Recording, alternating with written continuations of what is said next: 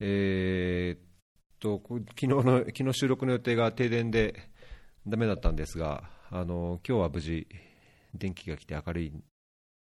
状況です。ただ、なんかいつ切れるかは分かんないので、また切れちゃったらあれなので、まあ、ささっと始められればと思います。えーと、今日は定談っていう形で、えー、鶴賀さんと二平さんにお越しいただいてます。おはようございます。おはようございます。おはようございます。今、お二人ともバンコクですか？えっ、ー、と、僕はバンコクです。はい、私は実は先週の月曜日に鶴賀君とバンコクでお会いしまして、うん、今はキルギスのビシケクに戻っております。あ、戻ってるんですね。それはそれは。すみません、朝早くに。まあ、お二人とも朝早くに。えっ、ー、と、僕が一番遅いですね。8時半です。はい、夜夜型の二平さんにはちょっと。いえ、大丈夫です。はい、頑張りまし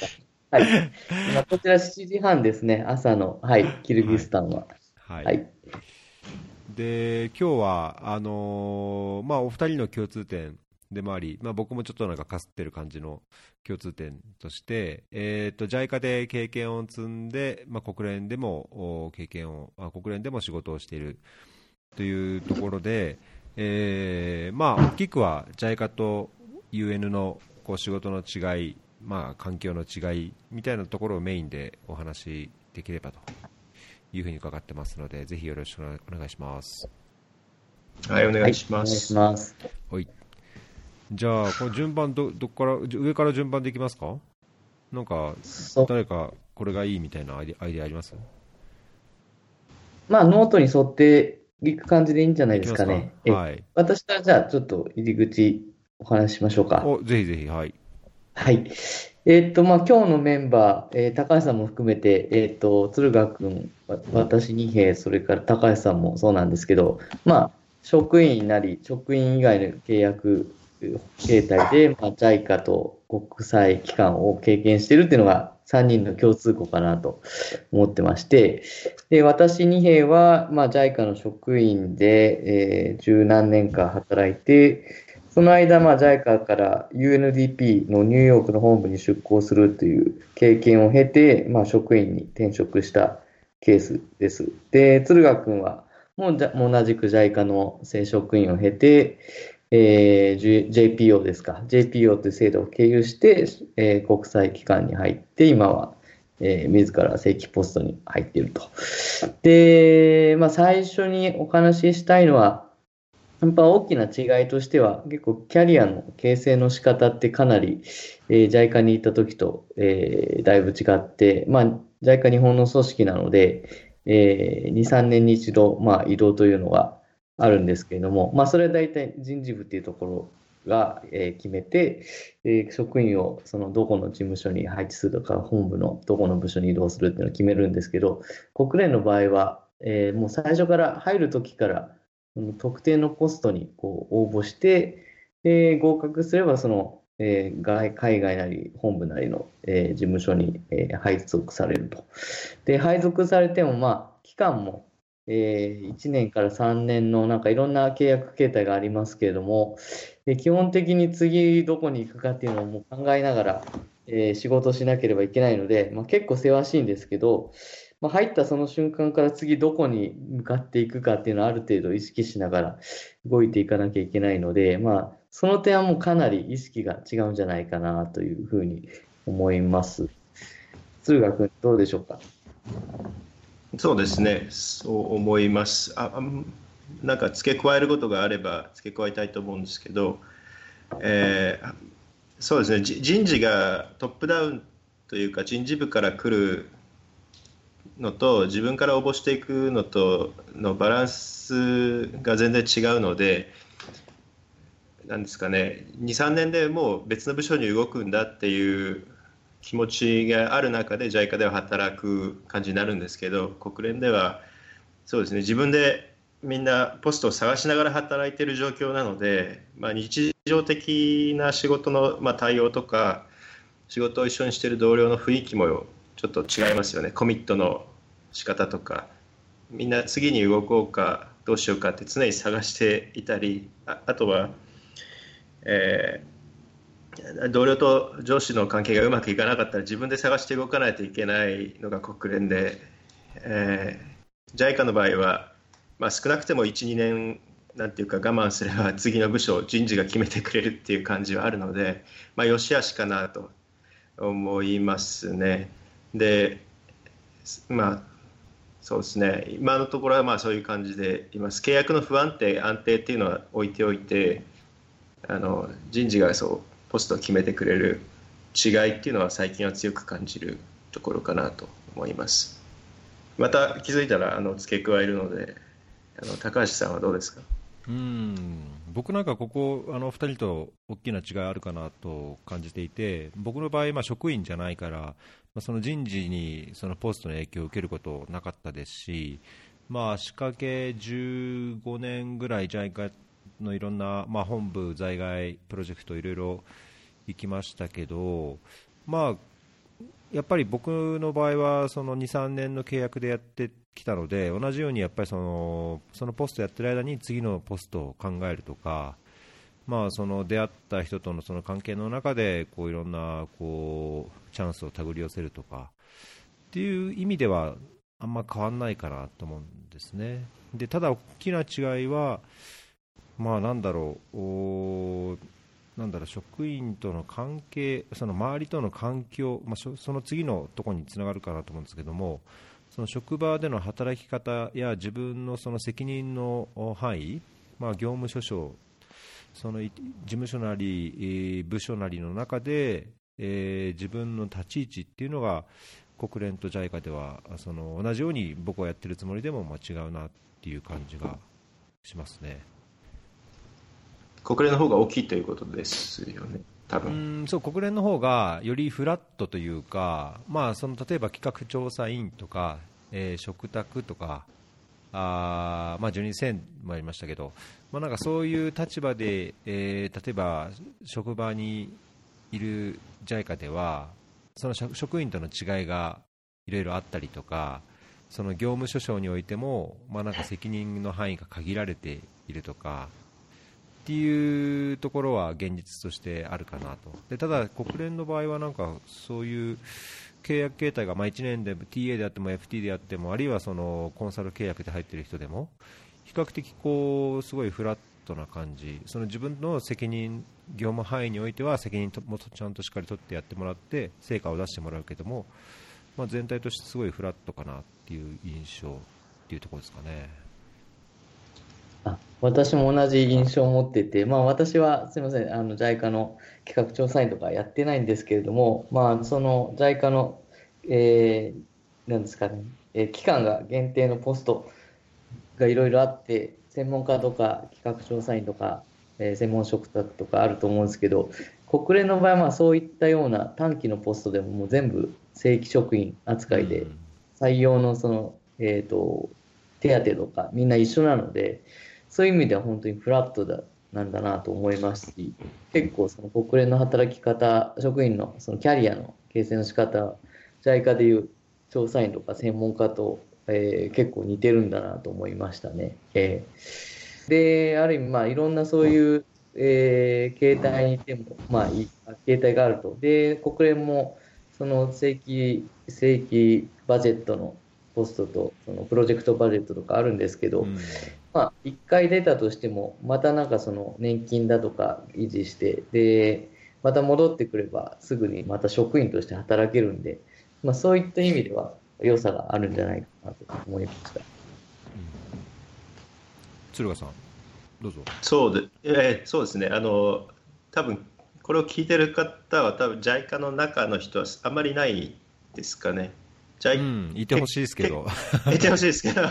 あ結構、結構内部の人、内部に一回入った人しかこの辺のちょっと込みって話はよく分かんないかもしれないんですけど、多分今、二平さんがおっしゃったことは結構重要な違いなのかなと思っていて、うん、ああの僕もキャリア相談よく受けるんですけど、あの正規ポストっていうの定義というか正規ポストの考え方が JICA と国連ではだいぶ違っている気がします。でそれそれは、まあ、今、二平さんがおっしゃったことで、JICA の場合はあの新卒採用、社債で入って、まあ、なんていうんですかね、終身雇用の契約の人を正規ポストって一般的には言ってますよね。うん、で一方で国連の場合は期限付きの職員、まあ、ほぼ全員期限付き職員なのでで全員が正規職員というふうに一括りで呼んでいると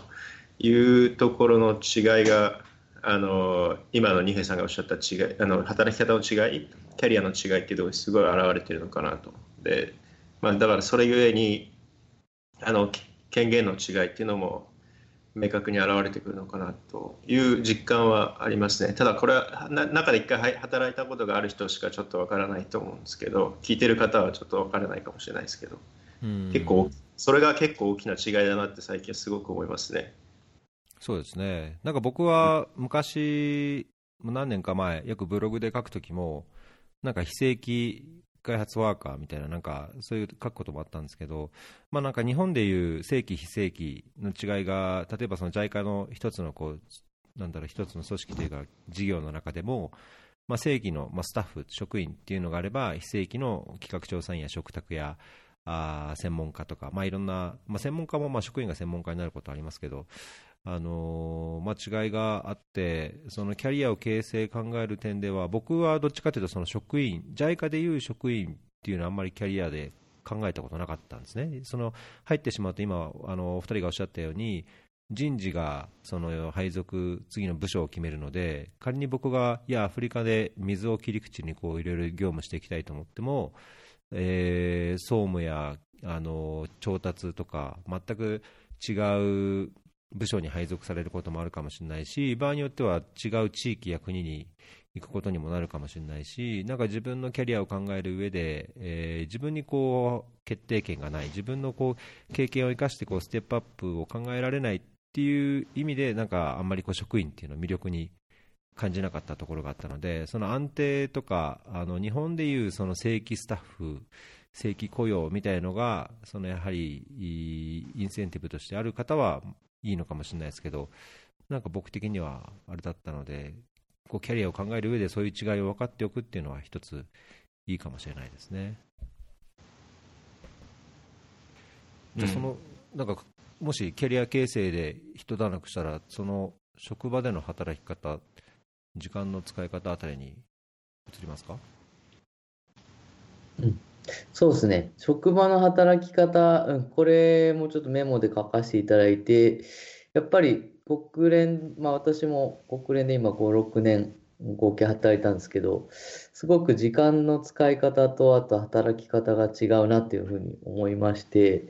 そのもちろん日本の組織だとこう朝何時から夕方何時までってこう営業時間があって、それに対して結構きっちりとこう来て、きっちりとこう、まあ夜は大抵遅く残るようなことが多いんだと思うんですけど、特に東京とか、その在 JICA の在外事務所の中にいた時ですね。で一方、国連に行くと結構その、時間っていうのはなんか合ってないようなもので、まあポストに、ポストにもよるんですけど、結構自由というか、まあ、私がいた、まあ、ポストそれ、まあ、それなりのポストだったかもしれないんですけど、結構その、まあ、与えられた TOR を、まあ、自分の与えた課題をしっかりとやるためにどう使うかっていうことが大事で、だから事務所にその時間通りにいて、会議に出てということよりも、こう、アウトプットをいかに出すか、そのためにどこで会議するか、どこで働くかっていう感じが結構あって、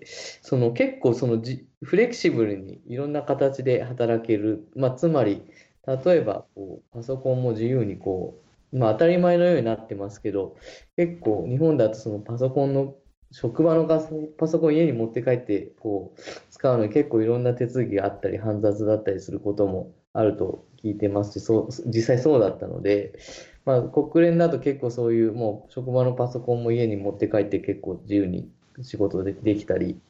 で、場所も、あまあ、お昼の時間も別にもう自分で決めて、えー、外で会食したり、あのまあ、作業したり、いろいろ、いろんな形でできたので、まあ、そういう意味では非常にフレキシブルだったなというのがあります。うん、一つの学もこの点をいろいろ経験してると思うんですけど。うん、そうそうですね、あの JICA で働いてた時は二平さんのおっしゃった通り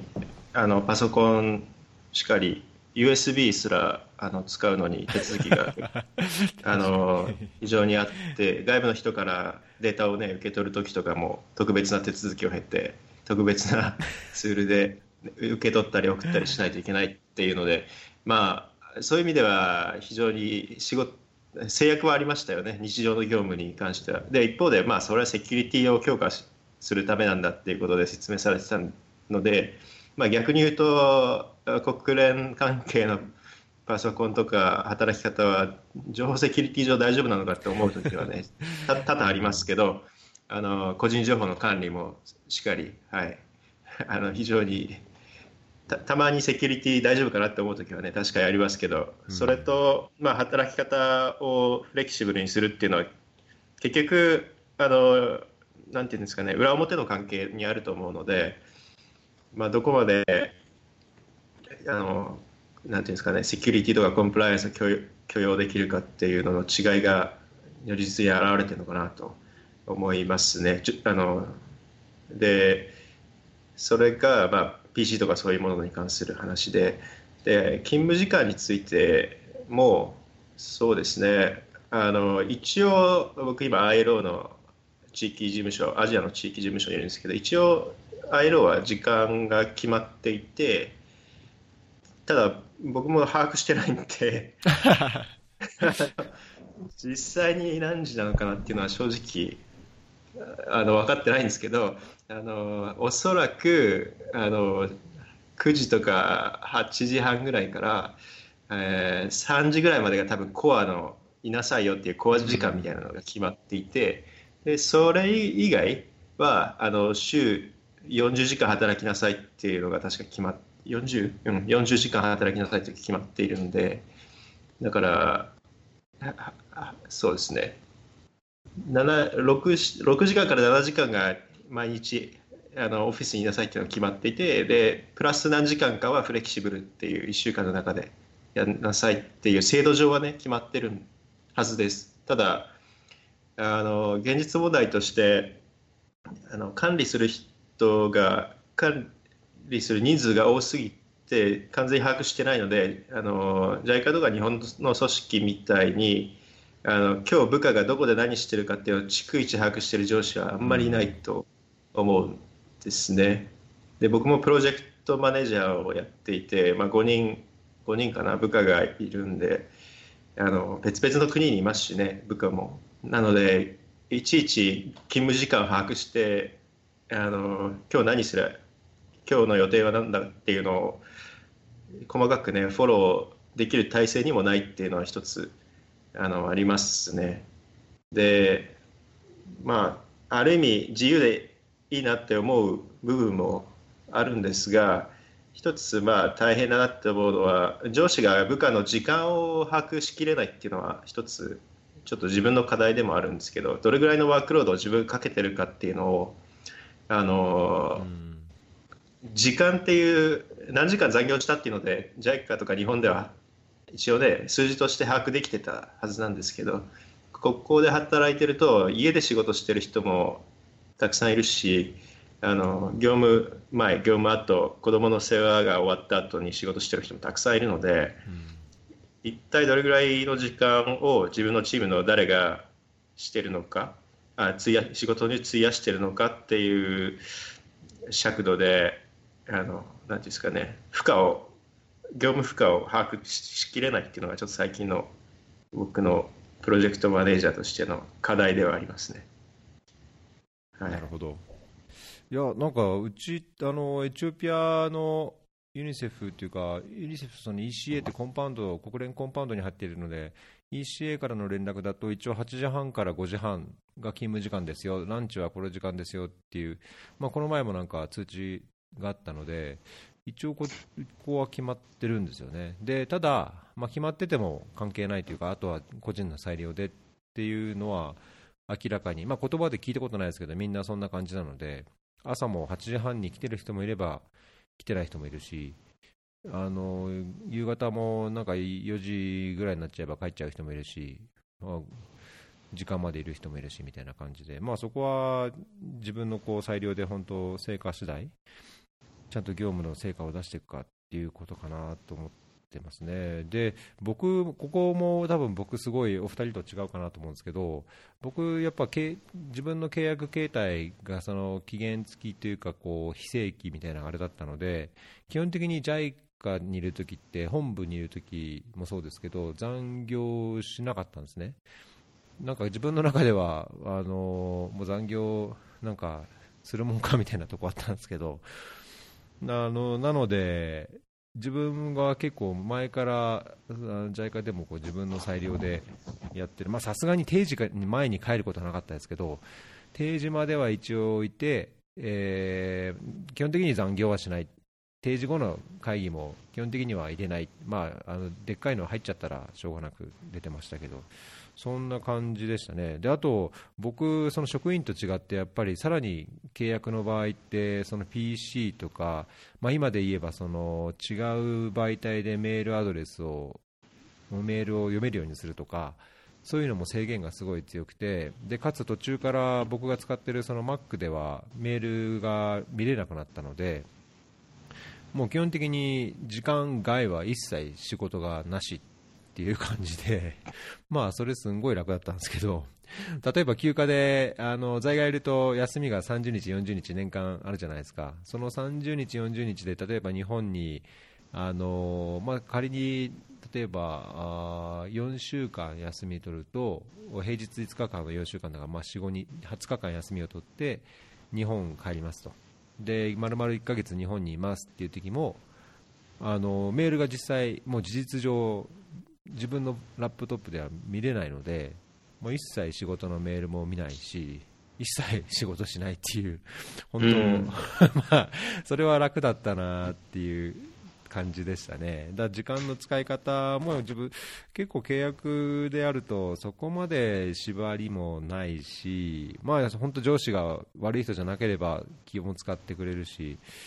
楽だったし、まあ、時間外、残業も一切なく良かったな、ただ、今はそのもう本当、2人おっしゃったようにララ、ね、普通にパソコン持っていけるし、まあ、iPhone でも iPad でも仕事のメール見れるし、土日でもそういうメール飛んでくるしっていうんで、あのこの1年間、国連に入ってから、いやこんな仕事、こんないっぱい働いたことないなっていう あ分かります。感じでいます国連は働かないって聞いてたんですけど私も働いてますねだから組織としては働いてないって見られるのかもしれないですけど個人レベルではだいぶ増えましたね私もそうですよね業務時間は、うん、やっぱり同僚同士の仕事の割り振りが日常的に行われないっていうので自分に負荷がかかるっていうのが多いのかもしれないですよね。なるほど。じゃジャイカとかだとチームでこの人やばかったらちょっと仕事はあの人に分けてっていうのがよくある話なんですけどそういうのないんで、うん、やっぱり自分が解決しないといけない仕事がまあほとんど全部なのでそういうので業務時間増えるんですかね。ちょっとその辺は二平さん先輩の二平さんにも聞いてみたいですけど。うん、うんまあそうですね、国連だとやっぱまあメール、逆に言えばそうやって融通聞く分、夜中でもメール見なきゃいけな見な見なきゃいけない状況もあったりして、結構常に仕事に追われてしまうっていう環境があるんで、いかにそれとこう対峙していくか、たまにこう自分をシャットアウトして、ね、休ま休みの時に2、3日こうメールを見ないだとか、いろいろそういう意識的なことをしないと、結構逆にワークホリックになってしまうっていうリスクはあるかもしれないですね。あともう一つ、えっ、と、時間の使い方で、まあ私の経験で、あの、ニューヨークにいた時、結構その、まあ日本的に結構遅くに職場に残ってしまう傾向が、まあ最初の頃あって、で、もう7時でも8時でも結構もう UNDP の本部って結構もう空に、カラカラになってしまうんですけど、で、たまになんかたまたま残業して残ってたスタッフがいて、いて、私をがいるのを見ると、直樹なぜ残ってるんだみたいな不思議な顔で結構 言われて、でそれはもうずっと続いたんですけど、やっぱりなんかその西洋的な感覚で言うと、もうその時間にオフィスにいるっていうのは結構不思議なことがられ、不思議なことみたいで、で、まあ、ある意味ちょっとネガティブに捉えられるようなことも、まあ、ああったんですね。だから、そのよほどすごい大事な国連の大きい会議で準備するだとか、大きいミッションで準備するために残ってるならいいんですけど、なんかそれが常態化すると結構こう、仕事ができないからだらだらとこう仕事夜までやってるんだっていうふうに見られるような、えーこともあると思うんで、それそういう時はやっぱりパソコン逆に持って帰って家で仕事するなり外でやるなりっていうなんか切り替えをうまくすることは大事なんだなと当時思いました。確かにね、いや、日本の残業、まあ、僕、全然 残業しなかったんで、偉そうなこと言えないんですけど、やっぱり、うん、残業のこう習慣があると、ちょっとその他の環境行っても、ちょっと浮いちゃう感じかなっていう気がしますよね。もう僕なんか本当、やっぱ5時半、5時半までと言われつつ、5時半前に帰るのが、なんか最近多いかなっていうぐらいなあれなので。うん、あとはもう自分の裁量でできるときにやるべきことをやっておくというのがなんか一般的な時間の使い方なんですかね。はい、えー、ここで、えーイベントの紹介です。いつもフェアリーをお聞きいただきどうもありがとうございます。えーとですね、本日ゲストでいらっしゃってる二平さんが登壇するイベントのご紹介です。えー6月の12日水曜日午後4時半から慶應義塾大学日吉キャンパスにて、えー慶應義塾大学公認学生団体の SAL サルが主演するインタビュープロジェクト Here2 に二平さんが登壇されます。えー他にもイラクにて精力的なあ活動を続けるフリーランスエイドワーカーの、えー高藤直子さん、えー国境なき医師団で活躍する白川優子さんという豪華ゲストがいらっしゃるようです。参加費は学生無料、一般参加は1000円となっていることとのことです。えー詳細については、ショーノートに Facebook のイベントページリンクを貼っておきますので、ご確認ください。はい、イベント紹介でした。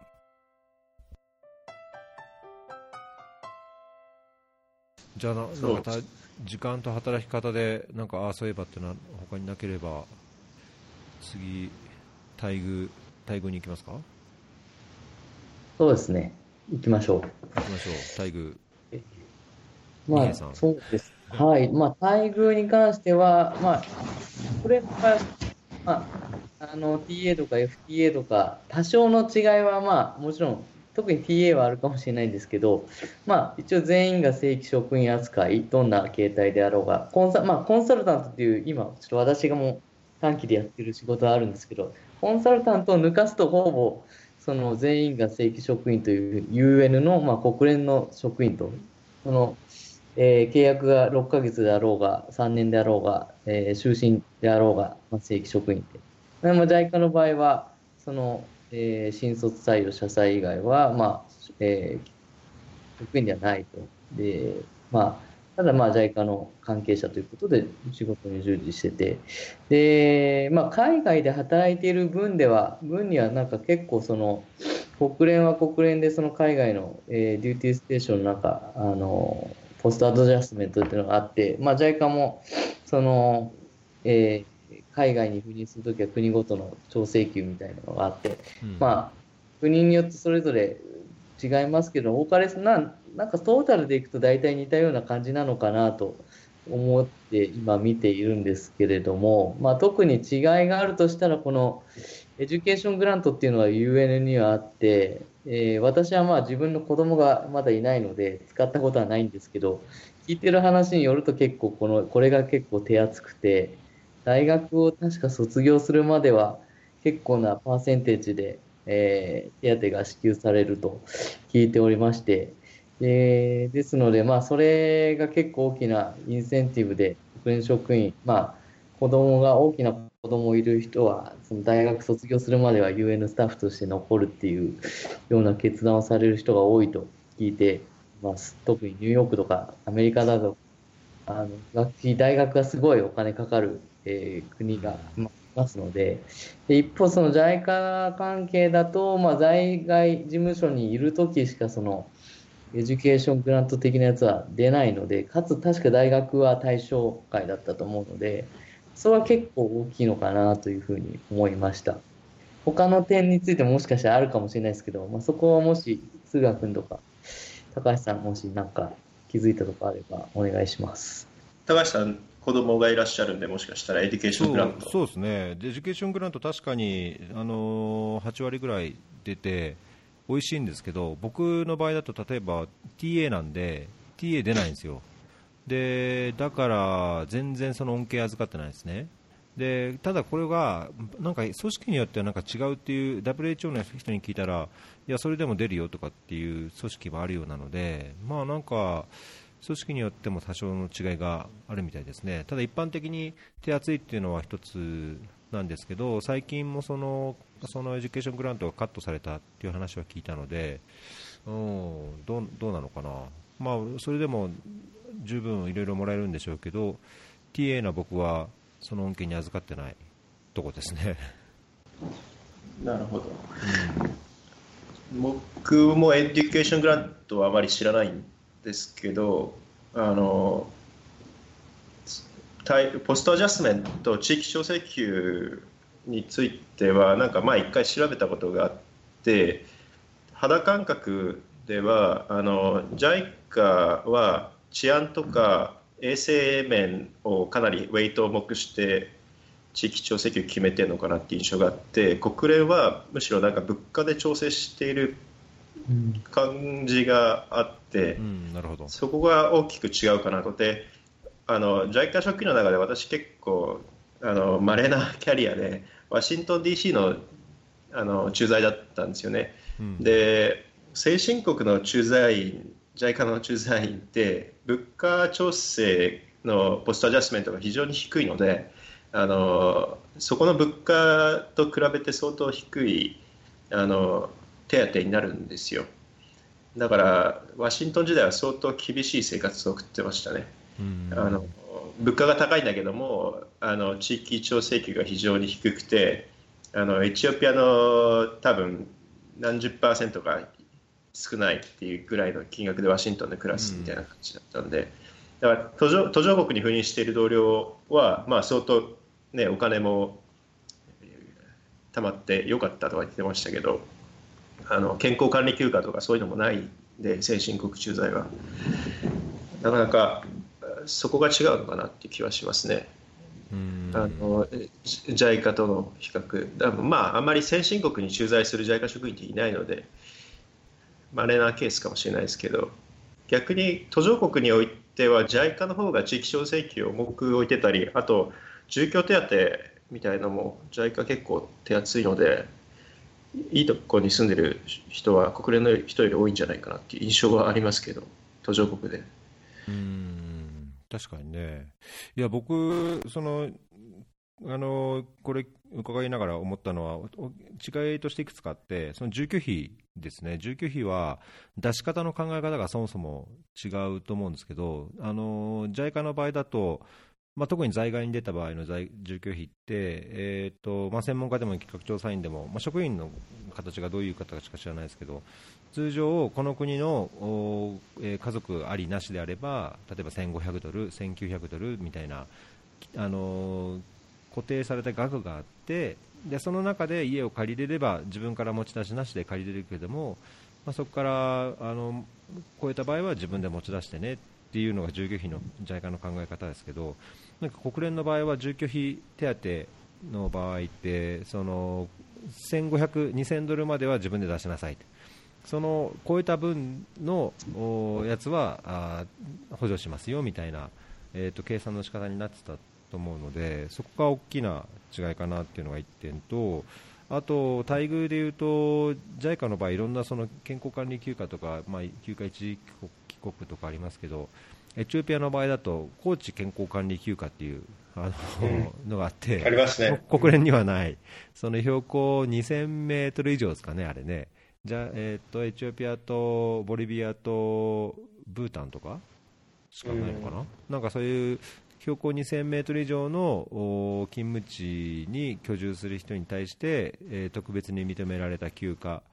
ていうのがあったので、エチオピアにいるとなんか結構、JICA 関係者ってほあのちょこちょここう休み取って、いや、高知県間でとかって言って、まあ、僕も何年か前、事務所にいた時は、それをよく恩恵を預かってたんですけど、まあ、国連にいるとそれがないっていう、うんあのた高知にいようが低地にいようが関係ありませんっていう違いは一つ待遇の違いかなっていう感じですかね。地域調整給とか同じですか？同じエチオピアで今働かれていて、感覚的には地域調。請求はちょっと違うと思いますね、まあ、JICA はもっとはっきりあの通知で出してるからあれですけど、あんまり僕はその国連の中での地地域調請求でエチオピアがあいいのかどうかっていうのは、ちょっとか肌感覚としてないですね。うん。うん、じゃあっていうのもざくっと、うん、ざくっと給与と、まあ、その給与と手当をざくっともらってるけども、大きの大きくこう自分でまず払った上で補填一部補填されてるっていう、その住居もそうですし。あのうん、あのガガードマンは一応全部出るかな。なので、なんかざくっと大きなパイをもらって、その中でっていう感じだけど、JICA の場合はなんかこう、えー基本給はこれ、ちゃんとこれはもらえてます、で住居についても足が出なければこれもらえます、家族手当もこうあんま家族手当は変わらないかな、まあ、なんかその差し引き、大きなパイをもらって、その中から引かれるのか、えー、とここまでは保証されて、さらにトップアップされるのかみたいなのが、なんか印象的に JICA と国連のこう待遇の考え方として違いがあるような印象を持ってますけど。なるほど。うん、なんかどっちかがどっちがいいかっていうと僕はその TA である限り education grant がないので TA で education grant がないと JICA の方が相対的に実入りとしてはいいかなっていう感じですかねちゃんと計算してないんであれなんですけどでこれで仮に education grant がちゃんともらえて子どもの教育費が全部あ、まあ、8割でも補填されるんであればうーん、どうだろう、トントンか、どう。うんん、国連が上かな、国連が上ってことないかな、ちょっと計算してないですけどね。なるほど。うん契約の長さとかっていう意味でいくと、JICA の方が圧倒的に長い契約多いですよね。き多分企画調査員でも2、3年の契約じゃないですか、最短で、多分いや、だけどね、僕、企画調査員、エチオピアの、エチオピア3年いましたけど、1年契約を2回更新したんですよ。あそうか。うん、それめもう面倒くさいからやめてほしいって言ったんですけど、いや、できないって言われて、そういう形だったし、ヨルダンに、えーしヨルダンの知り合い事務所に行った時も、1年契約で1回更新して2年、まあ、2年弱で任任期短縮しましたけど、だったんですね。うんだ僕の企画調査員は常に1年を更新、更新っていう感じでしたね。あそうか。今も変わってなければなんですけど、私がいた時は、確か数年の予算は確保した上で、契約だけ輪切りにして延長っていう感じの扱いだった気がしてますね。だから予算はもうすでにあるんだけど、契約上は分けて1年更新っていう扱いだったんじゃないかな。うんただこれも2010年ぐらいに地域部にいた時の経験なので、もしかしたら変わってるかもしれないですけど、うんでなんかそこが国連に来ると予算自体がもうないので1年弱弱の契約でまた来年探し予算探してあったら契約延長しますっていうのがあまりにも多いのでうん。なんていうんですかね確約は低いっていうか国連の方が。確かに不安定不安定ですよね。あの契約の長さっていう意味ではうん。あの同じ1年っていう契約でも次が予算の確約がある1年と予算の確約がないなくないちないけど1年契約しますっていうのがの違いがあるのかなっていうのは最近感じますね。JICA と国連だからどどっちが安定してますかって聞かれると JICA ですねっていつも答えるようにはしてるんですけどいろんな契約ある中で。うん。うん。で、ほ ILO は割とあの TA を出さないっていう主義で人事がやっているみたいで、要するに、まあ、一応あの国連の中でもあの労働者の権利を扱っている機関なので、うんあのあまり不利な労働けあのあ雇用契約にならないようにっていうことで基本的にはフィックスタームであの1年でみんな出してみたいですけどね、アイロは。ただ、うん多分ユニセフとか、この間、二平さん、UNDP もそうだって言ってましたけど、TA が随分最近多くなってるっていうのを聞いてますけど、うん、ビッグスタそうーなんですかねも少ないで。すよね。うんあ、そうですか。ね、う二平さんうん、で、かもしれないですね。やっぱり臨時ポストだと、はい。で、まあ、そうですね。TA 結構連発しますね。UNDP 本部でも結構 TA の職員は多かったですね。若手のその中ではですね。ですので、多分まだエデュケーショングラントが不要、不要だと思われている世代にこう適用の、ジュニアポストにどんどん適用していって、その経費を節約しているのかもしれないですね。あ、そうか、TA だと、もろもろのなないんですね、そういうのが。手当っていうか。うん、エデュケー手当がショング。ラントは、うん、エデュケーショングラントはない、あユニセフの場合はないですけど、他は基本的には大体あるかな、ただ、あのー家族のファミリーのその医療手当はあ補助は出るんだけども、えーそのデューティーステーションへの移動については家族分の負担がされないっていうのはありましたね。あと多分ホームリーブが取れないとか、多分そういう細かい、まあ組織によって多分違うんだなるほど。ええですね。あと一つ付け足したいのは、先ほど出たその物価調整のところで、やっぱ先進国でのあの待遇もやはり差が出てきているんじゃないかなと思って、まあ、JICA なんで、日本の組織なんで、まあ、東京にいるときはもちろん、日本国内で働いているという、まあ、位置づけで、特にその、もちろん地域調整級というのはないわけですけども、まあ、国連だとかは、まあ、ニューヨークだったり、ジュネーブだったり、そういう先進国の大きい都市にあるんで、まあ、そういうところでも地域調整級っていうのは、まあ、当然それなりにつくと。で逆に駐日代表事務所っていうところは逆にその、まあ、国連にとってみればその本部ではなくて、えーまあ、先進国の事務所なのであリエゾン事務所なんででそこでも、まあ、地域調整級が逆に言えばつくということでそれなりに結構な額がつくらしいので、まあ、そういう意味ではしっかりとした対応が待遇が確保されているということが言えるんじゃないでしょうか。なるほど確かに。確かに本部にいるときの給与は相当違いますよね。JICA と。JICA はないので、地域調整給が。うん JICA 職員的には海外、在外に出た方がやいろいろこうしなんだろう基本給プラス何かがあってやっぱり増える感じですか？うん、まあ、そ災害にいる相当期間が、ええ長い頃、はい、そうです。ねいまあ、ワシントンの場合は、ね、厳しいとかっていうのはあるかもしれないですけど、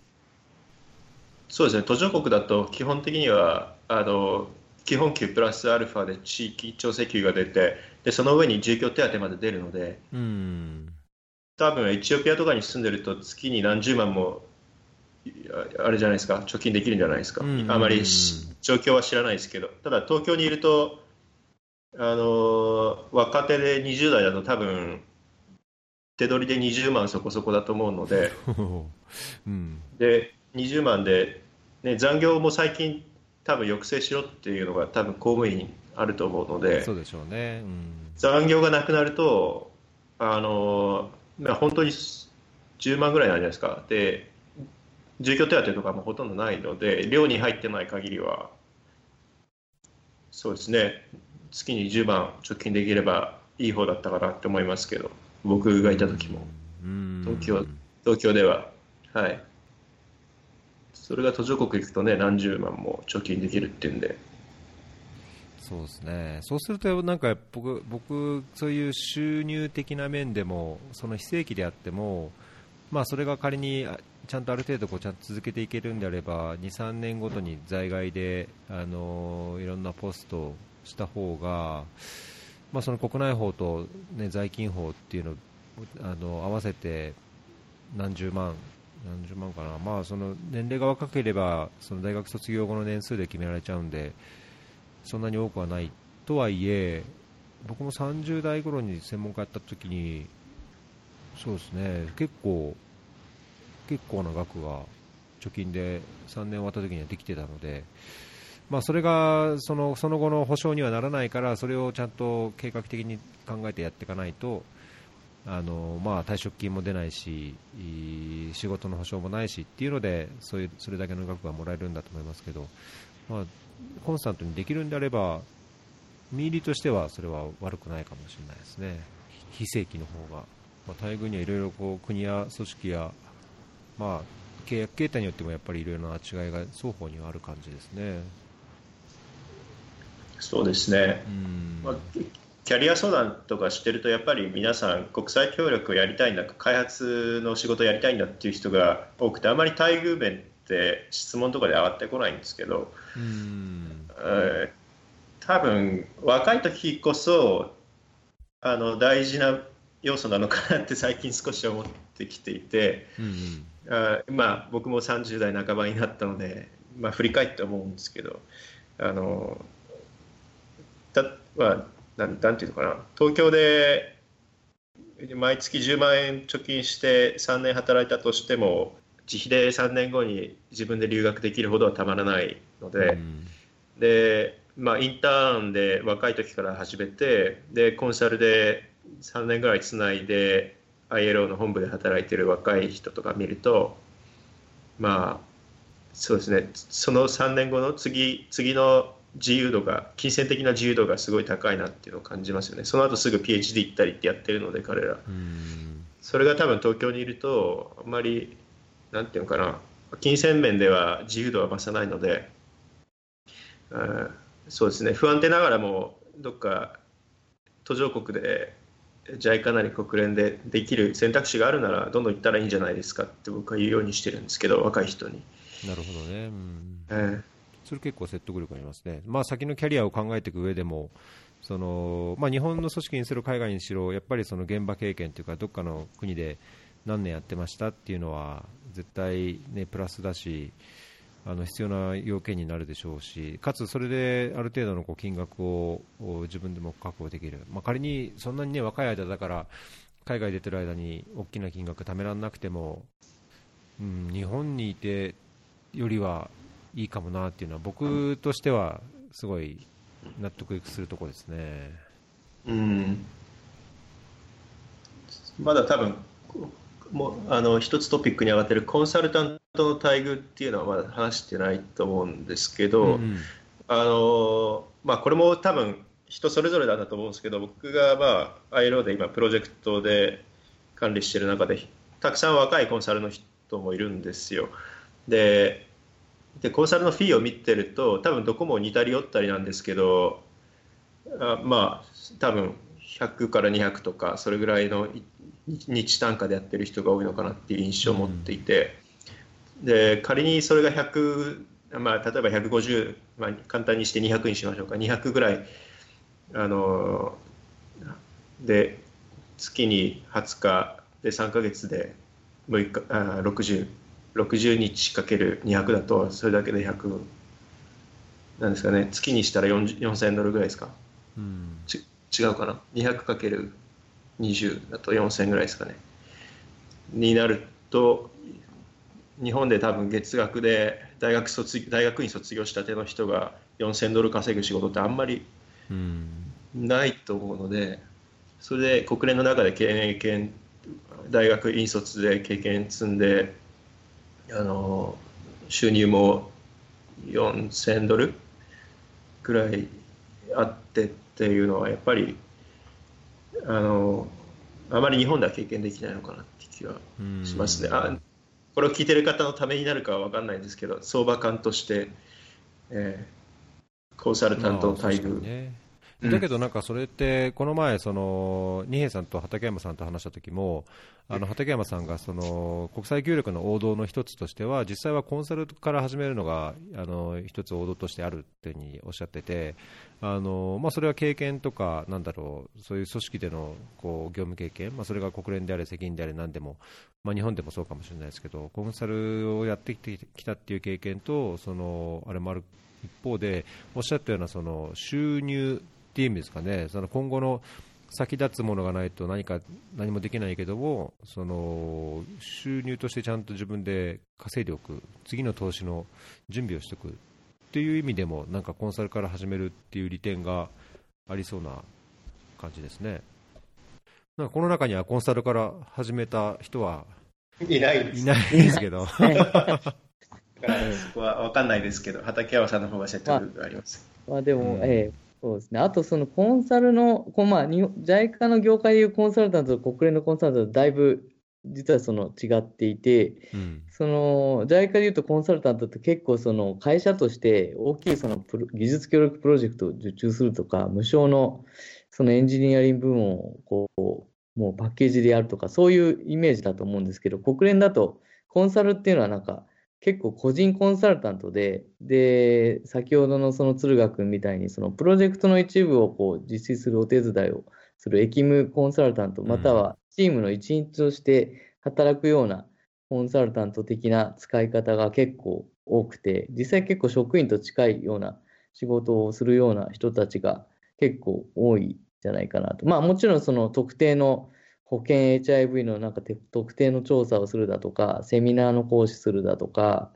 えーあると、あと評価、モニタリング評価やるだとか、まあそういうすごい短期のスペシフィックなものもあると思うんですけど、結構そのベタバリで事務,、まあ、事務所なり、えー在宅なりで、こう長期で数ヶ月から1年みたいなスパンでやるようなコンサルタント、それでしかもその1人ずつ契約すると。いうような形態が結構多いんじゃないかなっていうふうに。で、もしなんかその社会社として、その外資系のコンサルタントの企業がこう国連となんか連携して調査することもありますけど、結構その組織改革のための、えーえー調査を委託したりだとか、そういったイイメージがありますね。うん確かになんか JICA でいうコンサル契約、コンサルのこう見方っていうイメージと、確かに国連は違いますね、まあ、結構、事務所の職場にもいっぱいね、そのコンサルタントのスタッフみたいな人がいっぱいいますし、個人の人もいっぱいいますし、結構その違いは、あの両方見てみると感じるところありますね。まあ、なんかだいぶ、ここからなんか、まとめな、まとめな感じがそうですね。あ、じゃあもう一個これ追加していいでいいですか？うんメモに書いてた、その、まあ一番大きな違いとしては、そのいろいろ働き方だとか、待遇だとかあったと思うんですけど、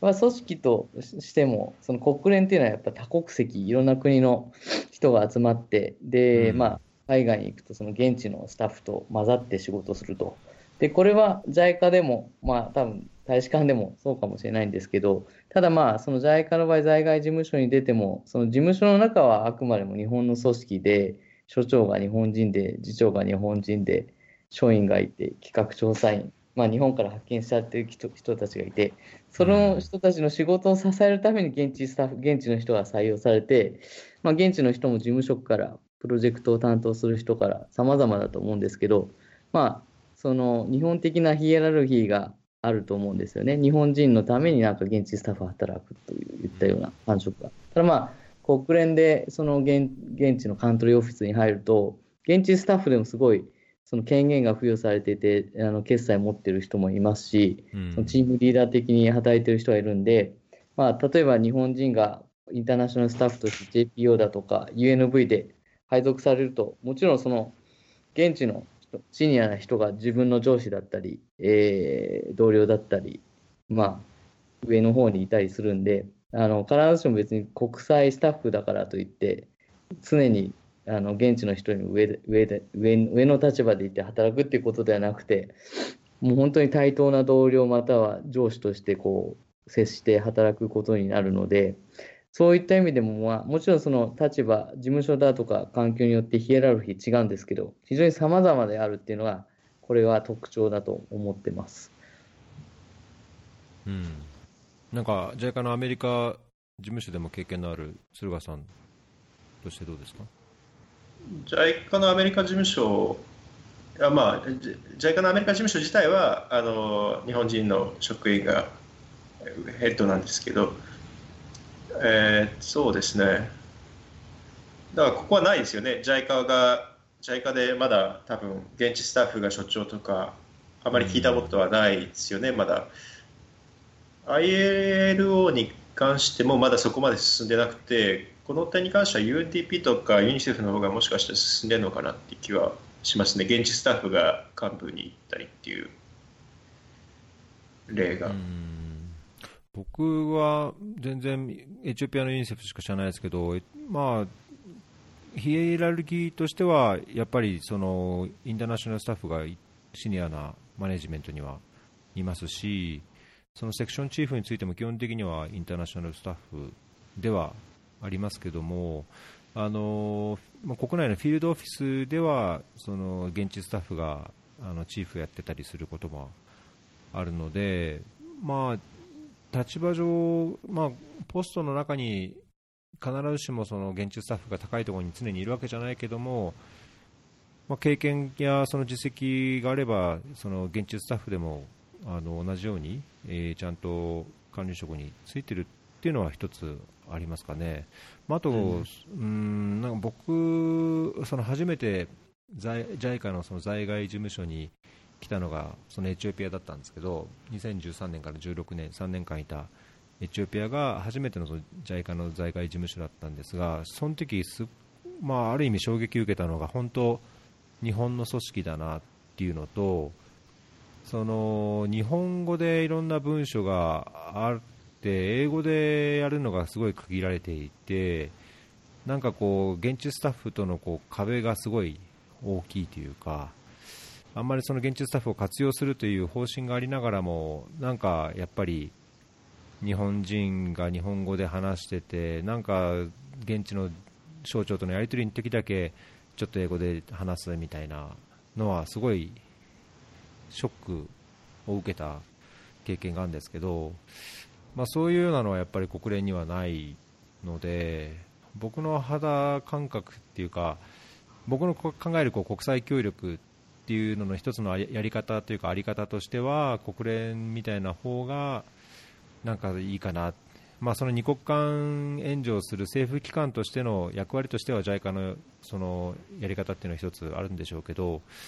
まあ、なんかそこはすごい大きく違うし、うん、そういうもしそういう今後のキャリアを考える人にとってはなんかどういう立場でどういうような位置づけで仕事をしたいのかどういう関わり方をしたいのかっていうのを考えた上でそういう組織選びとかキャリア選びをした方が結構大きな違いがあるんでここはうん重要かなっていう気がしますね。うん、まさにその通りですね。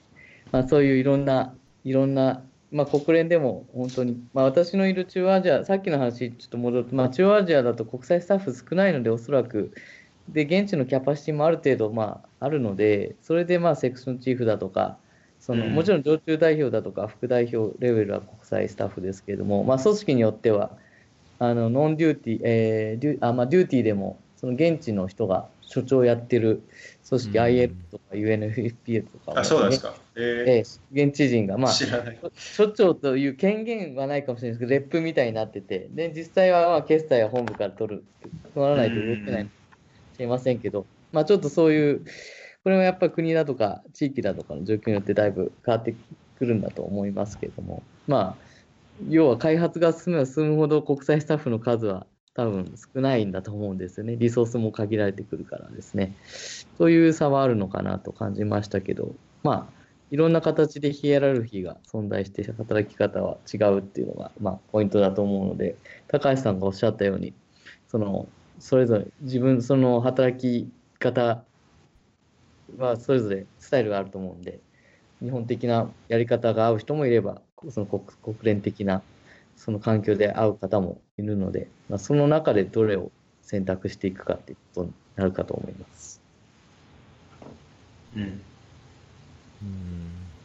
鶴賀さん、まあ、以前、その JICA に戻ることも、あのまあ、その経験をいろいろ得たからこそ JICA に戻ってやりたいことができることもあって、まあ、なんか戻ることもいいんじゃないかっておっしゃってましたけど、そのいろんな比較の中で、どうですか、ご自身の中で、まあ、いい両双方、いい面、悪い面あるでしょうけど。まあえっと、そうですね。あの、まあ、戻るかどうかとか、あまりそうですね。具体的にはまだ何も考えてないんですけど、機会とタイミングが合えば、まあ、どこの組織で働いてもいいかなと思っているので、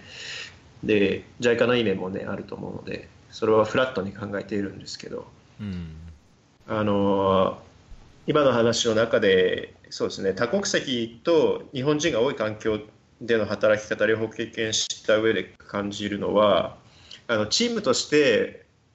あの組織として物事を淡々と前に進めていくには多国籍ではない方が僕は進んでいくとは思うんですよね組織としては。ただそこにいろんなアイディアっていうのが生まれてこなかったりあのなんていうんですかねスタティックな感じのストラテジーになってしまうっていうかあの変化に対応しきれないあの中でも淡々と物事には対応していくので物事は前に進んでいくんだけどもいろんなアイディア出ないっていうのが多分あの多様性ではない多様性があんまりないあの JICA のような日本の組織なんだろうなとは思うんですよね。で一方でそれの強みはあの反論とか批判はありつつも前に進めていくっていうインセンティブが多分 JICA にはすごくあるので物事をやるやりきるっていう力は多分日本の組織が非常に強い部分なのかなと思いますね。で国連わかんないですユニセフとかあのインプリメンテーションを強みにしているところはもしかしたら事情が違うのかもしれないですけどあの国連はいろんな国の人がいるのでどうしても最後は個人の力で打開しなければならない部分が強い気がしますね。うんうん、あの関係者と調整するんですけど同じ英語で喋っていても理解が違っていたり会議をしてもあの双方のよあのなんていうんですかね10人関係者がいたら8人ぐらいは違う感じで受け取っていたり決したりっていうのがよくミスコミュニケーションがよくある場面を僕はこれまでずっと経験してきているので なかなか組織として物事を進めていくっていうよりはことにはならずあのやっぱり最後は個人で責任を持って TOR の中で誰がどこをきっちりこなしていくかっていう仕事の仕方に最終的には落ちていくのかなと。だから強い個人の集まりがある国連の組織が多国籍の環境でもワークしていくのかなって気はしますね。だから、だから、なんていうんですかね、チームプレーが本当に好きで、日本の組織が合ってるっていう人は、もう、それはもう日本の組織に行くべきだと思うんですけど、あの、個人の力で打開していきたいんだっていう人は、国連すごく合ってるんじゃないかなと思いますね。うん、もしかしたら違うかもしれないです。あの僕の見てきたところと、ユニセフとか TP で働かれている環境は多分違うと思うので。まあでも、あの同じ同じ意見です。まあ、エコーします、鶴川君の言ってることに。なので、そのいろんな人の価値観が違う文化背景の人たちと仕事をするので、いかにまとめるかっていう能力、その多国籍の人たちの態度や意見や考え方をいかにまとめて自分のやりたいことにこう集約させていくかっていう能力が非常にこれまあ言語能力含めてあの問われる世界かなと思います。確かにね。うん、そうですね。僕、あの基本的に同じことを思うんですけど、僕はそのその後というか、その成果や結果を出すのと同じように、言ったこと、あるいはその自分の言動によってこう受ける、こうなんていうのかな、自分の立場の立場への影響みたいのは、国連と JICA との違いをちょっと感じていて、あのもうこれ本当個人的な体験なので全然そのなんだ一般化するできることではないかもしれないですけどなんか JICA の場合だとこう言いたいことを言って、まあ、それが例えば契約とか非正規という立場だからなのかどうかっていうのがどこまで影響するかはわからないですけど、まあ、僕はなんか常に1プロジェクトの担当であればそのプロジェクトがどうあるべきかを担当として考えてそれをまあ課長なり次長なり部長なりあるいは次長所長なりにあの自分なりの考えを伝えて自分が進めるべきだと思うことを理解してもらって、まあ、組織としてもそれをやっていってほしいやってもらうようにこう説得するのが一つの担当の仕事かなと思ってたので比較的多分言いたいことを常に言ってきたし、まあ、それで衝突することも結構あったんですね。で、まあ、なんかそうした結果、なんか本部からこう、なんだろうな、面倒くさい企画調査員に思われたりとか、なんかあんまりよく思われな思われなかったっていうことも経験してしたんですね。で一方で、じゃあ今、国連でどうしてるかって、やっぱり同じように自分の所掌というか、あのやるべきことについては、まあ、限界はあるにしても自分のこうなんだろう理解とあるべきものをちゃんとこう整理して、えーまあ、同同僚や上に伝えるようにしてるんですけどなんかそれに対してのこうネガティブな跳ね返りはそこまでないっていうか、まあ、それは違うからこうしましょうっていうあの否定されることがあったとしてもそれが自分のそのなんだろうな立場になんかこう悪い影響を与えることは基本的になく、まあ、むしろそういう意見や考えをはっきり言わないとあの見てももらえないところがあるのでそのそういう意味ではなんかこう自分のキャリアや働き方を考える上でその大きな違いがあってうんなんか日本のこう固定的なというかなんか、いまいちちょっとネガティブな見方ですけど、なんかその JICA のこう事業の進め方、あるいは仕事の仕方について、うん、なんかこう、窮屈な感じがするところはありましたけどね。うん、なんか、なんとなくわかります。同じような。わかります。はい、同じような。もしかしたら違うかもしれないけど。いや、同じじゃないですかね、企画調査員でも職員でも実質的に同じような役割を担っている 現状はあるので、あ多分似たような感覚を持って僕も仕事をしていったとは思いますね。ただ、まあ、私の場合はなんかそつなくっていうか、あまり喧嘩しないで、提案はなんとなくさっと文章の下に滑り込ますような仕事の仕方してたんで、あの割と内部ではうまく調整してた方だと思うんですけど、そういうのは気にしないでいいっていう意味では、国連、確かに何でも言えますよね、内部で。で、それに対して別に自分の契約不利になったり、そういうのはないですよね。うん、そういうのはあるかなと。で、発言の重さについては、今、多分高橋さんがおっしゃった通り、日本の組織しかり、JICA 家では特にそうだと思うんですけど外部になんか文章を出したり発言をするっていう時には必ず上の人がまで相談して、まあ、場合によってはステートメントにハンコまでついてそれ持って発言するっていうことが多いとは思うんですけど JICA だと。国連とかだと割と担当がプレゼンすることにプレゼンしたりよくするじゃないですか、ワークショップとかで。でそこ内容までは別に誰にも確認取らないで、自分が飛行機の中で作って、翌日プレゼンしたりするんですけど、そういうのは絶対なかったですね、JICA では。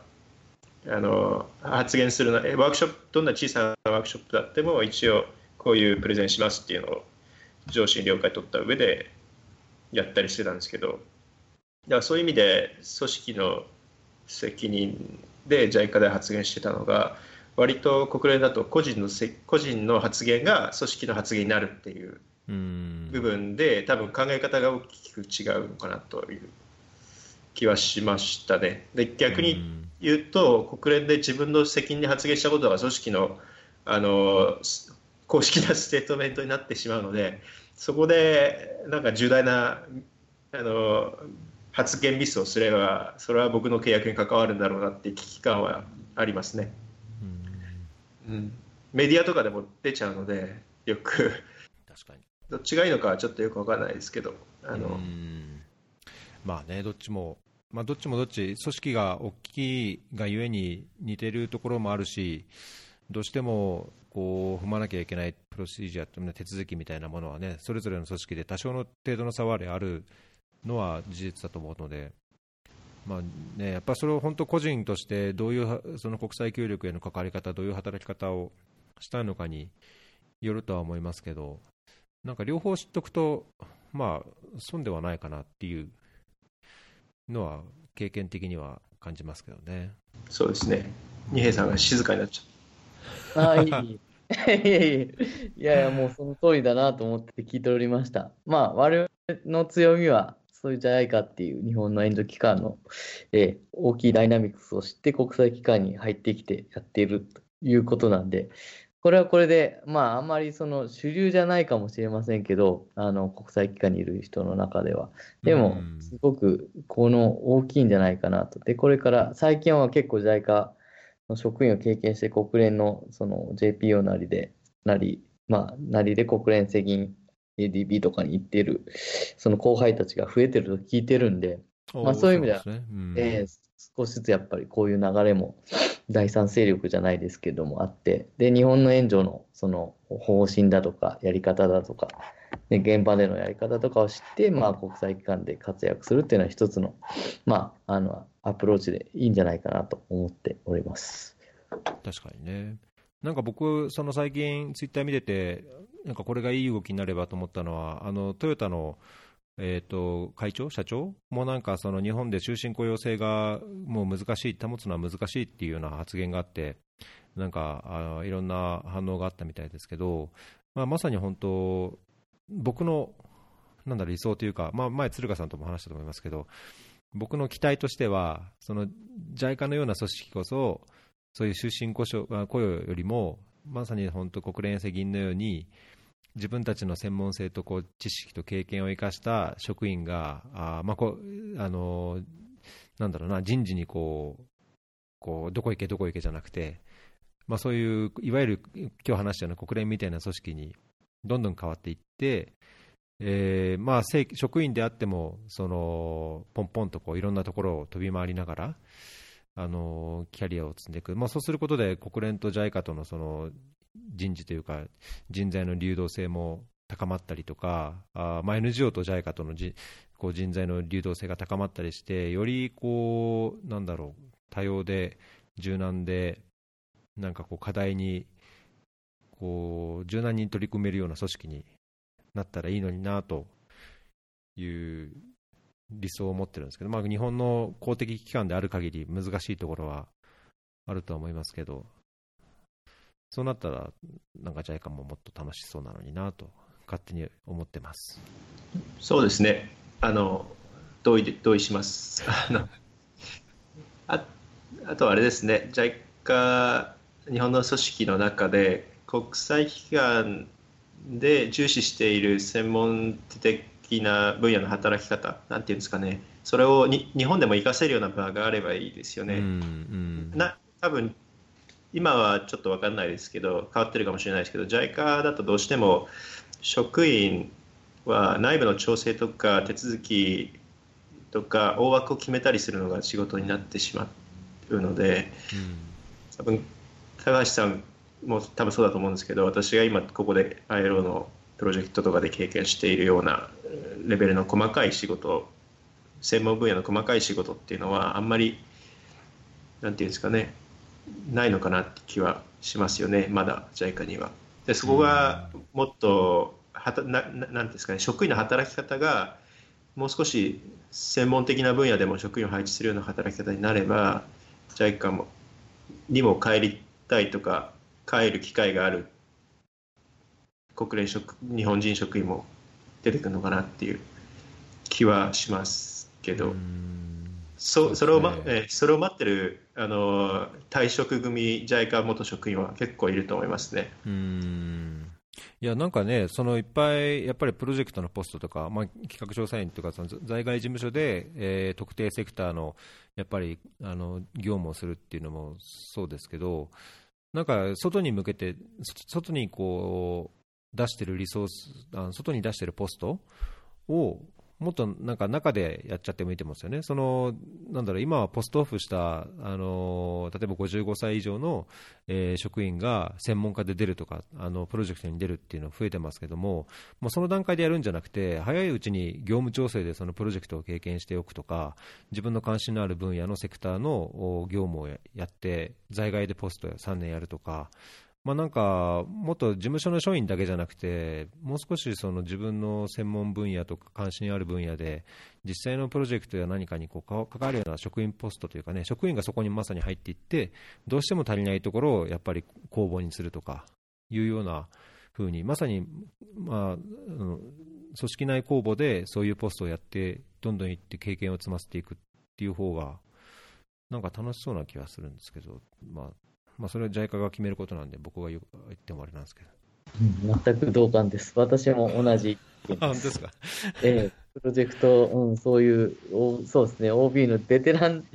お が来るような形がやっぱり多いので、あの、30代、20代後半でも、プロジェクト的な、プロジェクトの一部として派遣された方が経験になるかなと思いますし、ええ、それが将来うんと思うんで、最後の最後の方でちょっと来られても結構、なんていうか、どうなのかなと思ったり そうそうそうそう。いや、僕は本当そこどうなのかなっていうか、まあもちろんね、その経験があるからこそできることはいっぱいあると思うんですけど、まあただそこに至るまでに、ね、若いからこそ、いや、例えば JICA でその予算を管理をするんであれば、プロジェクトの中でどういうようにその日々予算管理をしているのか、どういうふうなレシートを集めなきゃいけないのかとかっていうのを経験しておくことってすごいプラスになると思うし、1年間のその事業計画と、その事業の結果、どういう成果が出てるのかっていうのを、本当、プロジェクトで経験しておくと、多分その後のいろんな、なんだろう、まあ、要望調査から案件形成からっていうやっていく時の視点としても、こう感じる自分の経験からこう感じるところって絶対あると思うんですよね。だからなんか僕はやっぱりそんなにね誰もが JICA の職員になれるわけじゃない、本当に一握りの選ばれた人がなってるのが事実だと思うので、そういう人こそ、せっかく国際協力の本当、日本の実施機関として組織にいるんであれば、プロジェクトに入り、まあ、企画調査員のように一つのセクターのこう専門的なことをやったりっていうように、若いうちにどんどんどんどんやって、事務所に署員としてこう座ってるよりは、外に出た方がいいのになって、楽しそうなのになと、なんか、親父のたわごとになっちゃいますけど、はい。まあなんいろいろこう、ネタとしては、カバーしたかなっていう気はしますけど、はい。いいんじゃないですか。ね。ええですかね。ええあと、あ、じゃあ最後、あの、もし、後でもいいんですけど、宣伝、あの、例の宣伝あそうだそうだ、最後に、最後にというか、ええ、すっかり忘れてました。よしですか？あええ、はい。イベントの件と、あとちょっと近況に1点ずついいですか？どうぞ。はい。えっと、お願いします1点目は近況報告ですけど、前に話していたキルギスで NGO を設立するっていう話が動きまして、3、4ヶ月かかったんですけど、キルギスの司法省から先週、えー私が進めようとしているグローバルノレッジっていう、知識へのアクセスを増やすことで人的資源を向上させようっていう、まあ、キルギスでやってる取り組みをについて、一応サーティフィケートがおりまして、一応組織として正式に補足しました。おということがありがとうございます。ありがとうございます。まあ、ちょっとど今後どうなっていくかは、まだまだわかんないんですけども、とりあえず組織として成立したので、多分日本人がキルギスで作る NGO として多分初めてだと思うので、おまあ、あのーどうなっていくかはまあわかりませんが、何かできたと思っています。で、2点目は、えっと、今度6月に一時帰国するんですけれども、えー慶応義塾大学の公認学生団体 SA SAL、ヒアトゥプロジェクトという、えープロジェクトに呼ばれまして、6月12日の水曜日4時半から、慶応義塾大学日吉キャンパスで、えーイベントに参加することになりました。で、このなんかプロジェクトというのは、国際問題、国際協力に関わる人たちのいろんな考え方や価値観に迫る、なんかそういう、えーインタビューイベントらしくて、で、3名ゲストスピーカーがいまして、1人は、えっとメインのゲストスピーカーは高藤直子さんっていうイラクで人道支援に関わっている方これですね。人質になった方じゃなかったでしたっけ？高橋えーまさに2004年に人質事件に巻き込まれた本人が そうですよね。はい、本人が出ます。で、今でもそのイラクと日本の共同事業で、まあ、うん紛争やられてますよね、なんかね。うんで、もう一方も最近、多分本とかで有名になってるんですけど、国境なき医師団の白川優子さん。有名ですねこ。れは最近なんか、紛争地の看護師という本を出して、結構有名になってるんじゃないかと思うんですけど、うんで彼女が出て、まあ恐縮ですが、3人目のスピーカーとして今回お声掛けいただきまして、私がキルギス在住、えー開発、まあ、こ開発専門家として、元 JICA 国連職員としてお話しさせていただくことになりましたので、まあ、もしリスナーの方々の中で関心あれば、ぜひ来ていただければと思います。うん。これ、小ノートにも貼っておきますけど、えーと、もうあと2週間、3週間ぐらいか、そんなことないか、ですね、6月12だから、まあ、1ヶ月、まあ、そう弱ですね。うん。えー、すごいですね。これなんかどういうふうに声かかかかるんですか？急に連絡が来るんですか？いえ、なんかその去年参加された方が UNHCR のカザ、まあ、お隣のカザフスタンにある UNHCR のリージョナル事務所に日本人職員の方がいて、で去年参加されて、今年どうですか？っていうことで、あの UNHCR のカザフスタン事務所、キルギスを見学していまして、でこの前お会いしたときに、えー、数ヶ月前にお会いしたときに、今年はどうですか？っていうことで、えーと、ご紹介いただきまして、でそれからぜひ出てくださいって話になりまして、私もちょうどたまたま日本で用事があったので、まあ、これに合わせて一時帰国しようということにしました。おなんかいいですね、その NGO 設立とともに、なんかいろいろといい意味で忙しそうな。そうですね、ありがたいことに、まあ、私としては自分の経験を、はい、発信させていただければと思っているので、えー、でちょうどこのイベントはなんかいろんな国際協力の形、まあ、そのいろんな形で国際協力、国連職員、NGO、まあ、フリーランスエイドワーカーだとか、いろんな形があって、でその中でいろんな壁にぶち当たって、どういうどういうことを思ってその従事しているかっていうのを学生がいろいろ質問したいというようなイベントらしいです。で、それで彼らがどうやって将来こう関わっていくのかっていうのを考えるきっかけにするんじゃないかなというふうに想像してます。じゃあぜひ、フェアリーの宣伝もお願いします。はい、宣伝してきます。必ずフェアリー FM のことを、あの、発信しますので。いや、なんか学生の方の参考になるように、いろんな話が、話を発信できればと思ってますんで。高橋さんのやられてるフェアリーは、そういうことだと思ってるんで。えはい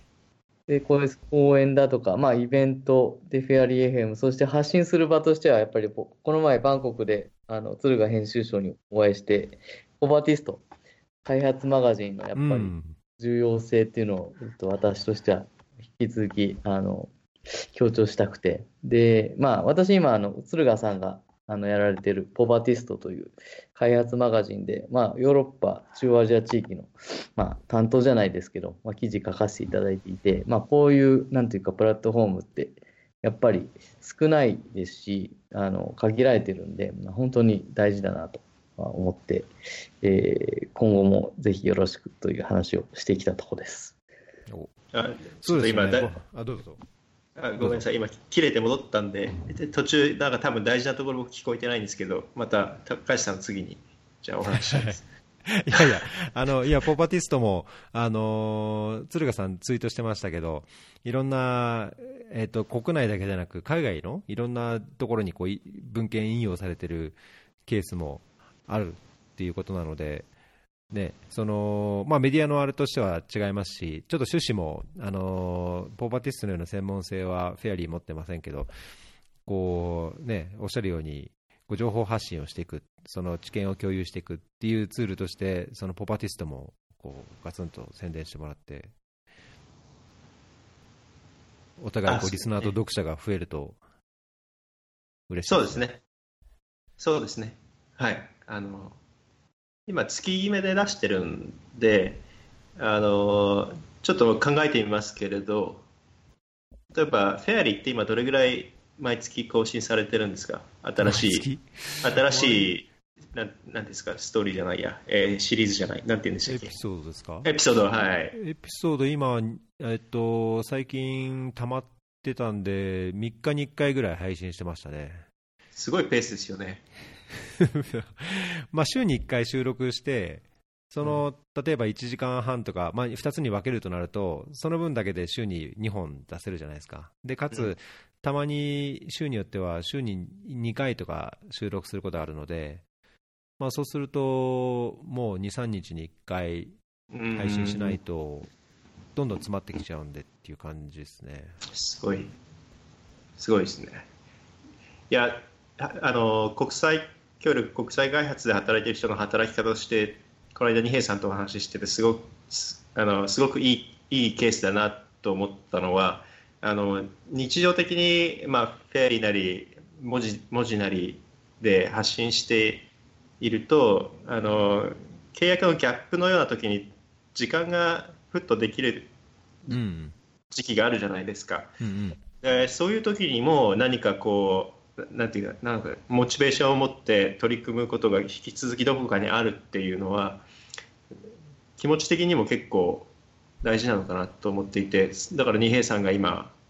あ時間が多分ない中でやっていらっしゃるんだと思うんですけどあの日本に行って講演されたり文字で書いたりあのフェアリーで発信したりってされてるっていうのは結構いいケースなのかなと思いますね。あの、うん。若いこれからキャリアを目指す人にとってだからそれゆえにあの仕事以外でもこう発信していけば活動の場って作るのは大事なのかなと思ってあの、二平さんのお話をね聞いていました。確かに、うん、でさっき大事なところに平さんがなんかいいこと言ってくれていたところ僕聞聞いてないんですけどあの 切れてしまってスカイプが。あのそうそういう話をされてたんだろうなと思って今、はい、じゃあそれは配信エピソードで。聞いてください。あのはい。いつもありがたいです。じゃあ、こちらこそ、はい。ポーアーティストとフェアリー FM のおかげで、はい、私の。またまた。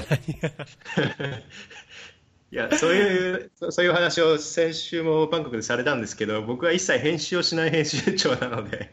あのそのままだ出すっていう方針でやってるので本当にに二重さんとか皆さん自由に書いていただけるっていうのはいいのかなと思ってます。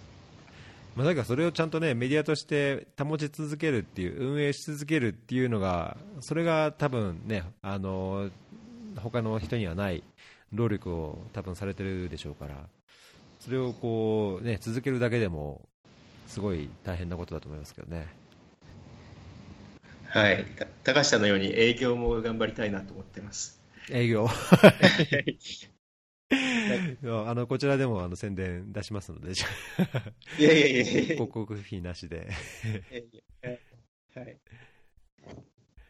はい。そんなとこですかね。ええ、いいかと思います。結構、えいました。はい。そはい。それってごめんなさい、学部生向けのイベントでしたっけ？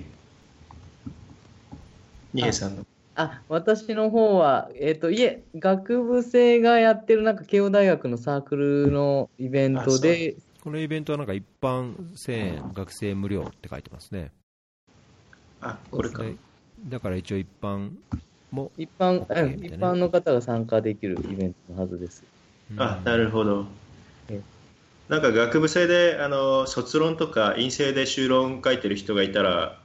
それの発信する場所がないんであれば、あのぜひ連絡くださいとお伝えください。あお、なるほど、いいですね。じゃあ、ポバーティストとフェアリーいいです FM ね。両方宣伝しておきます。ええ。だ基本的になんかアブストラクトだけ、ね、日本語であれば記事になる。ので、それで、ええ。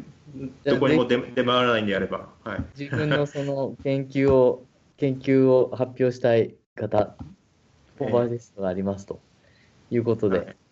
ええ。あのあとあれ？フェアリー FM も。はいフェアリー FM はどうなんですか？学生がなんか出て、その、うんスペシャリストとこう、インタビューっていうか対談するみたいな、そういう感じはどうなんですか？例えば、まあ、まあいいいいですけどね。経験者が話すみたいな。どうですか？うんあリスナーと話したりとかないんですか？その、ラジオで。あラジオ、リスナ生じゃないーはその今度8月に帰国した時にミートアップをする予定なので、えーまあ、そこで、まあ、リスナーの方とこう話をするとか、またオープンにこういろんなこうディスカッションするような機会は作りたいとは思ってるんですけど、まあ、なんかあんま扱う話が、なんかね、まあ簡単にこう笑い話としてあれじゃないからか、とっつきにくいからなのか、あのーちょっと壁があるような気がしてるので。あれですけど、まあ、僕としては、本当、普通、こんな適適当なっていうか、普段が普段のこう会話みたいな感じで話せる人だったらいくらでもいいんですけど、なんかむしろちょっと、あのーこっちも恐縮しちゃうのは、いや、どうも、あ高橋さん、あすみません、えあそうですよね みたいな、そのなんかたまにこう、いや、ちょっとお話聞かせてくださいってして、来る方の中にも、ちょっとこう、すごい、丁寧な方というか、恐縮する方っているじゃないですか、なんかそういうのはむしろ僕は嫌で、ななんでやそんなことやってんですかとか、給料いいんですかみたいな、っていうような、そういうノリであれば気が楽でいいかなと思いますけど。ああ、なるほどですね。うんまあそのうちあり得るかもしれませんね。そうですね、ねいやぜひ聞きたいとか話したいとかっていうのがあればいいんですけどね、うん。はい、あんまそんなこう変にこうこう出る人はこうじゃなきゃっていうのを考えてるわけじゃないので、一応、そのフェアリーのビジョンミッションとしては、そういう社会課題とか、なんかよりこうフェアな社会をこう考えてるんであれば、どんな組織であれ、どんな組織に所属してなくても、個人であれば、誰でもというように考えてますけど。うん、なるほどですね。うん承知です。はい。はい。じゃあまたお二人とも、またええ。お願いします。そうですね。私はじゃあ来週の、来週そうですね週末ですね。はい。はい鶴川さんもなんか時間があって、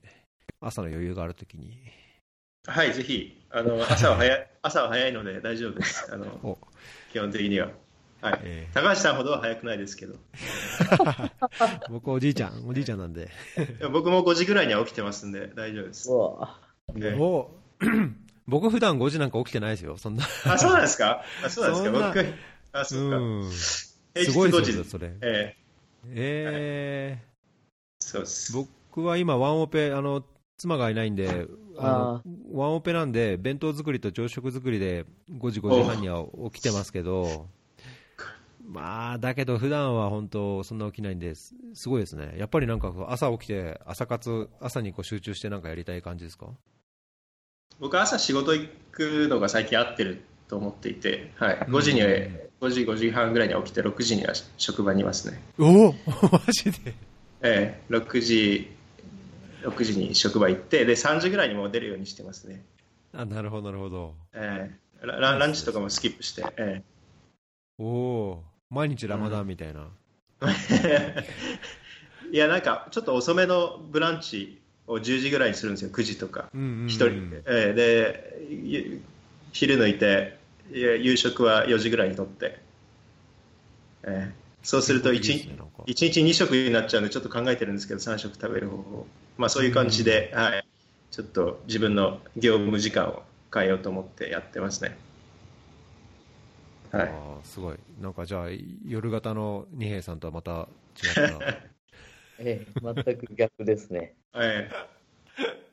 そうですね。なんかさっき、あの、バンコクで、そうか、先週聞いたのは結構あの渋滞がひどいんで、やっぱりそういうなんか早く帰れる方がいいみたいな話をしてましたよ。だからちょうどいい。あ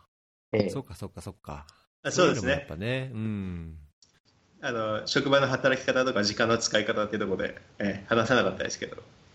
そういうのがフレキシブルにできるっていうのもいいですよね。だから僕うんだから僕は全然把握してないんです。あのこう何時に出勤務しないといけないっていうのを、ええ誰も知らない時間に来て、みんながいる時間に帰っちゃうんで、